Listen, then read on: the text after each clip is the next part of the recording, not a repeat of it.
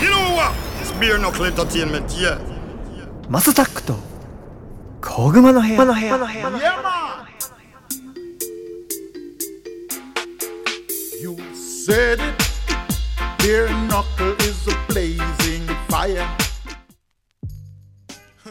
はい、皆さんおはようございます。こんにちは。こんばんは。お疲れ様です。おやすみなさい。ハイタイムズのマサタックです。この番組はですね、今注目されているトレンドやニュースなんかを取り上げて毎回ポップにおしゃべりを提供していこうというものです。お手軽に聞ける長さくらいの配信をこれからもどんどんアップしていこうかなと思っております。今年も早いですね。もう10月ももう半ばですか。なんとですね、あのー今回ねまたちょっとスタジオで、あの収録ということでもうねスタジオということはもちろんもうこの方しかいないでしょうということでまた今回も来てもらってますキングギドラの KW 社員さんですおはようございます。こんにちは。こんばんは。お疲れ様です。おやすみなさい。おやすみなさい言ったらダメです。あれさっき言ってなかった。すみません言いましたっけおやすみあ言ってます言ってますねえ。やっぱ 全全時間対応というか。全時間帯をまた来ていただきましたねはいあ。りがとうございますリトルフロムキックザカンクルービリックキックしてぶん殴るベアナックル KW 社員さんなんですけどもあのゴッツさんと最近よくご飯も行って。いやいやあいやよくというちょっとかですね。はい。誘っていただいて。なんか陰謀を練ってるんですよ。は何ですか？く国の日本国に対しての。あれですかまあそういうのもあるし。はいあと、まあ、どこまで言っていいのかな？そういうこうお音楽的なこうちょっとこうセッションとか、はい。そういうような、あの話もあれですよね。もう KW さんこの前来ていただいて、ん。でそれこそこの前はもう結構音楽の話だったりバックグラウンドを中心に話させてもらって、まあ、今も僕あの KW さんのインスタフォローさせてもらってるんですけども、もう毎回あの今日発売されたの20年前に発売されたこれとかっていうのを結構僕も見て、あのいいねをさせてもらってるんですけど。まあねちょっとは最初暇つぶしでやり始めて、はい。まあなんかそういうあのフェイスブックとかはい。ツイッターとか見てると、なんかそのアーティストとかが何十年前の今日これが発売されましたとかっていうのを出してて、でああだったらその日ちょっと忘れてたけどこう聞いてみようかなみたいな、あ25年前の今日これ出たのかみたいな、それ今日のリリース日があのそのアルバムのまあ誕生日ってことだと思うと、じゃあそれをあえて聞いてみようかなみたいな感じでこう聞く気に忘れ忘れてたものを忘れてたっていうか、まあたまに聞いたりしてたけど、それをなんかこうちゃんとあのーそれに思いを馳せながら聞くみたいなことをちょっと自分でやってたんで、まあ、みんなにも教えてあげようかなって。あと基本やっぱそのレコードジャケット、アルバムカバーっていうのが好きなんですよ、レコードの時代の人間なんで、まあ、今ストリーミングとか、そのダウンロードとかが多いから、まあもうそのサムネイル的なこうちっちゃいジャケットをまあ見てるけどもう、まあ、俺俺の世代ははい。レコードをもう買って帰ってきて、うんレコードジャケットももうえーっと25センチぐらいあるのかな、それをこう25センチ四方ぐらいのこうジャケットをこうなんかじっと見つめながらそのアルバムを聴くみたいな、で裏のクレジット読んだりとか。まあ、そんなことをずっとやってたんで,、まあ、で今またレコードブームじゃないですか、そうですねそうですあねの本当に音楽好きな人はちゃんとなんかレコードを買ってターンテーブルで聴くみたいな人が増えてるから若い人でも。だからまあそういうあのレコードは永遠だというなんかまあそういう気持ちとあのこのアーティストのこの作品昔聴いたけど、あ今日二十何年前の今日なんだとか15年前の今日なんだとかっていうのがまあなんかこうグッとくる感じがして。情報ソースは今日発売日だったよねっていうのはどっからいろんなサイトとかで？えっとね最終的にはウィキペディアとかで、そのアーティストのそのディスコグラフィーとかに行くと、大体書いてあるんですよね、だから見落とすのもあるし後から気づいてああこれ出しとけばよかったみたいなのもあるけど、まあまあ、その辺ちょっとできるだけ先回りしてこう見つけているんだけど、まあ、その日もあ朝からやってもなんか昼間用事があったりすると結局あのまとめてあげられるの夕方とか夜になっちゃって。ただまあその日本はアメリカよりも15時間ぐらい早いじゃない、時間が。だからまあアメリカの発売日は日本より半日後ってことで考えれば、まあ勘弁してちょうだいまあまあまあそうですね。そうですね。そうですね。実際聞いてるんですね。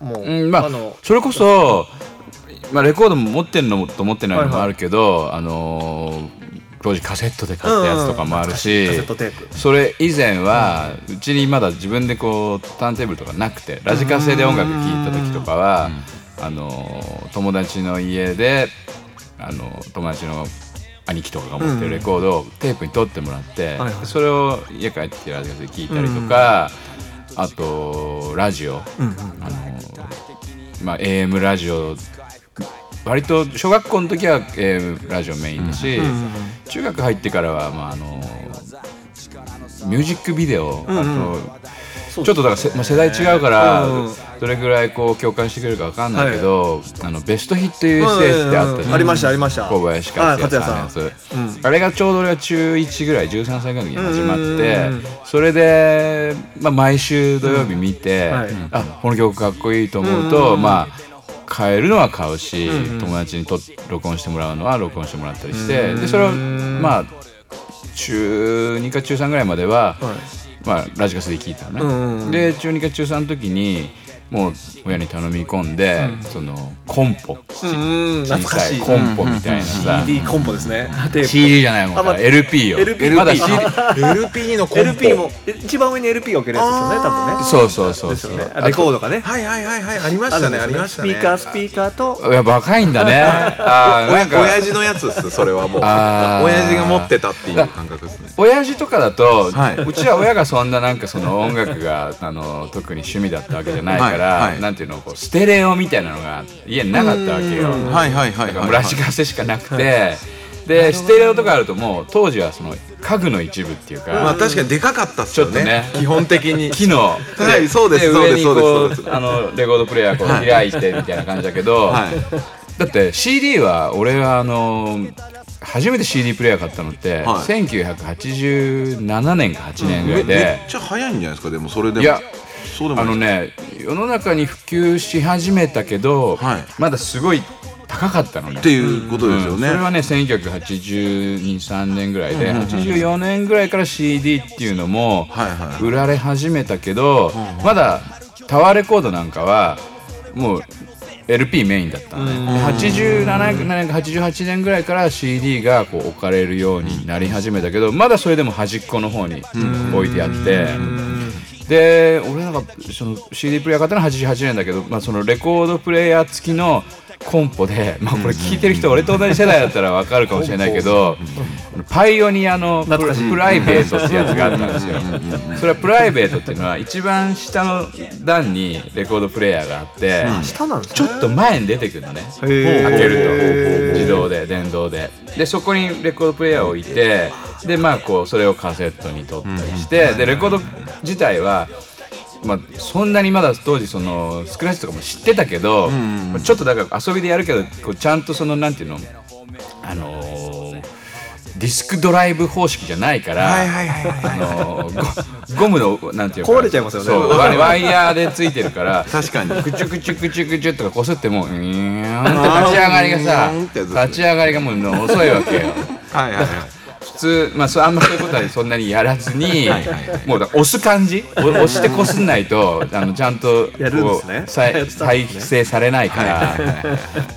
でまあだからそれを普通にレコードを置いてカセットに取って、でまあレコード自体はまあ傷つけたくないからそうするともう割としまって、テープメインで聴いたりしてたわけですよ、はいはいはい。あとまあウォークマンとかも、はいはいはいあのーまあ当時はだからまだあれだよね。ショックウェーブとか多分出る前だからもうウォークマンしかない。ウォークマンしかないですかね、まだオートリバースがないことですね。ラジオ付きとかが出てきてオートリバースがねうーん多分俺は二十歳ぐらいかな。ですよね。オートリバース皆さん何のこっちゃだと思うんですけどテープ A 面例えば60分のテープカセットテープだったら30分でかあの B 面に変えなきゃいけない。そうそうそう。そそれが勝手に変えてくれるっていうのがオートリ A 面がバー終わるとあでもねあのー俺高校生ぐらいの時に買ったあの割と小さめのラジカセ、はい。あの外に持ち運べるようなのは、えっとね、山陽おしゃれなテレコ UFO ってやつだったんだけど これ知ってる人はあく覚えてますね。あいや大事にしてたんだ。なるほどなるほどなるほど。変えないですもんねなかなか。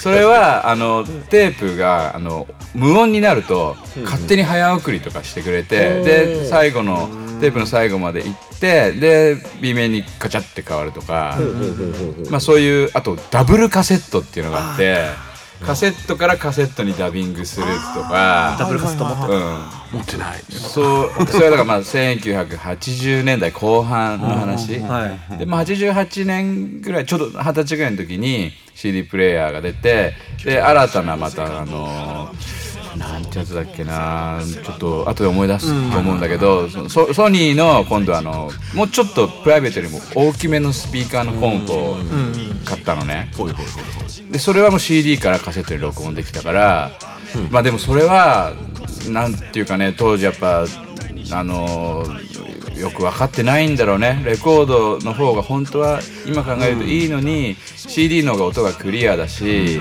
そのまあ使いやすい、扱いやすいから、カセットとかにこう撮るのもあのピッピッピッピッって何曲目何曲目何曲目とか言ってプログラムするとその順番で再生されてそこそのままカセットに取れたりするじゃないそうですね。そういう時代でしたね。でカセットもさその無音になると一瞬ポーズになったりとかさ、もうおお利口さんになっちゃって、そんなのがまああのとにかくまあ外に出るときはカセットに取らないと、そうです聞けないですもんね、うん。ウォークマン持ってる。MD とかまだずっと先の話だからね。で CD ウォークマンってなんかあのちょっとダサいっていうかなんかまあまあまあまあまあなんか平べったくてシャーってなってるからなんかあんま俺らのその世代の人はそんなになんていうのかなこうクールだと思わなかったわけ。そうそうはまんなかったですね、うん。音も飛んでと飛ぶんですよね。そうそうそうそう。タフあんまタフじゃないですよね。そうだよね。そうそうそう。でもラジカセの、まあ、これがちそのラジカセじゃない、えっと、ウォークマンのカセットテープの大きさで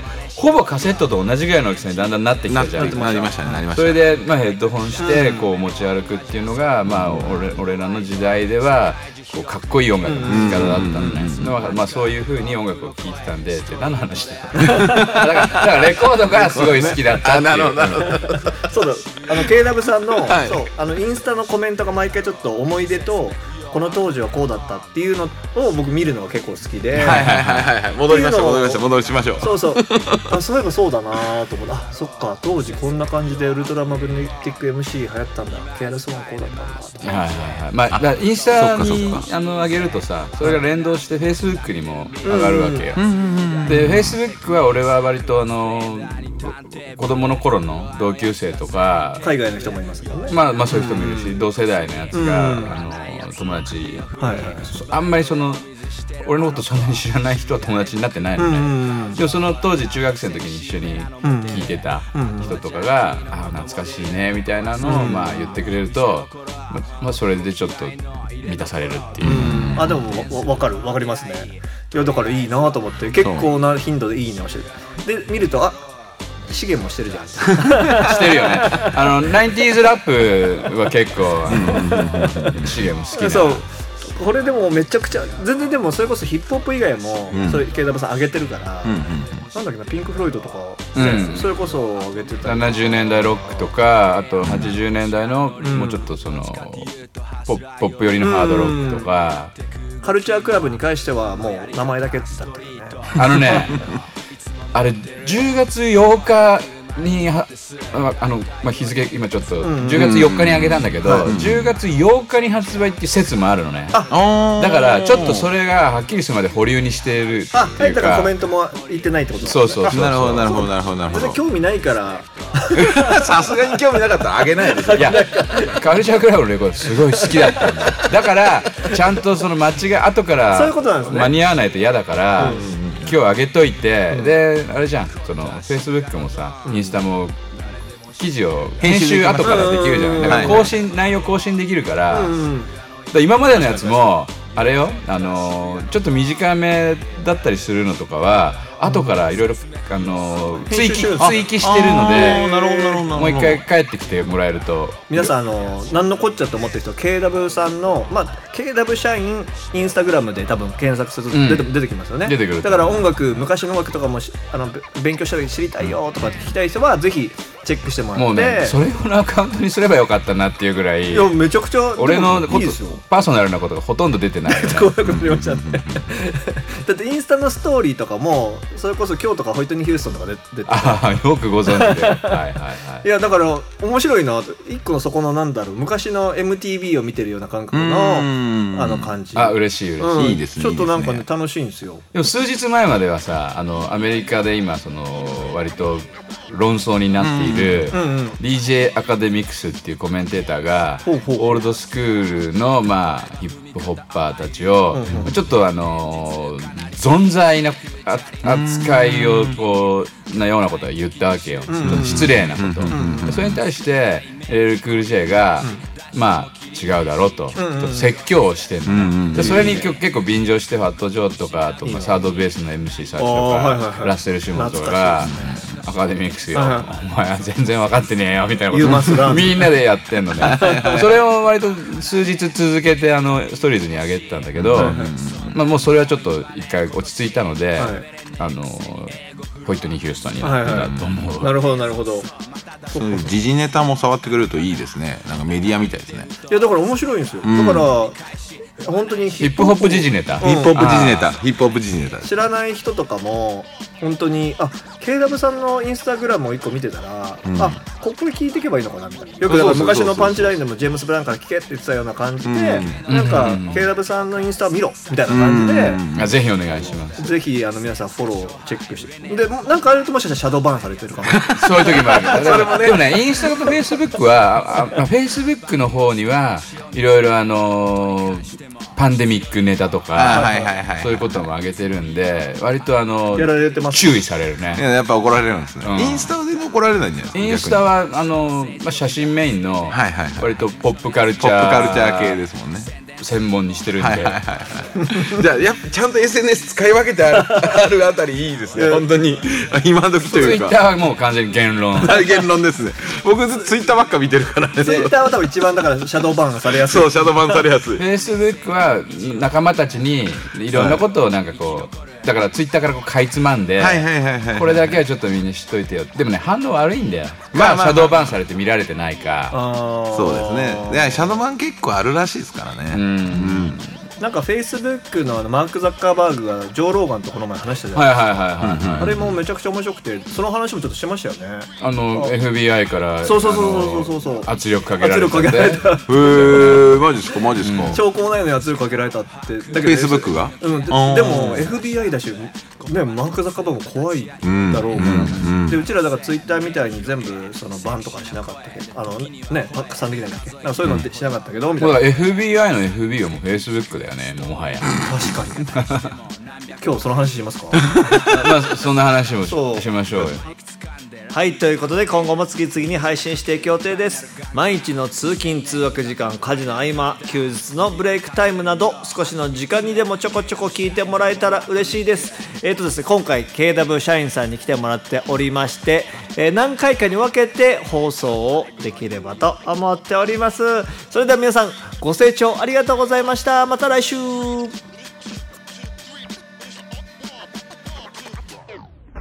be continued.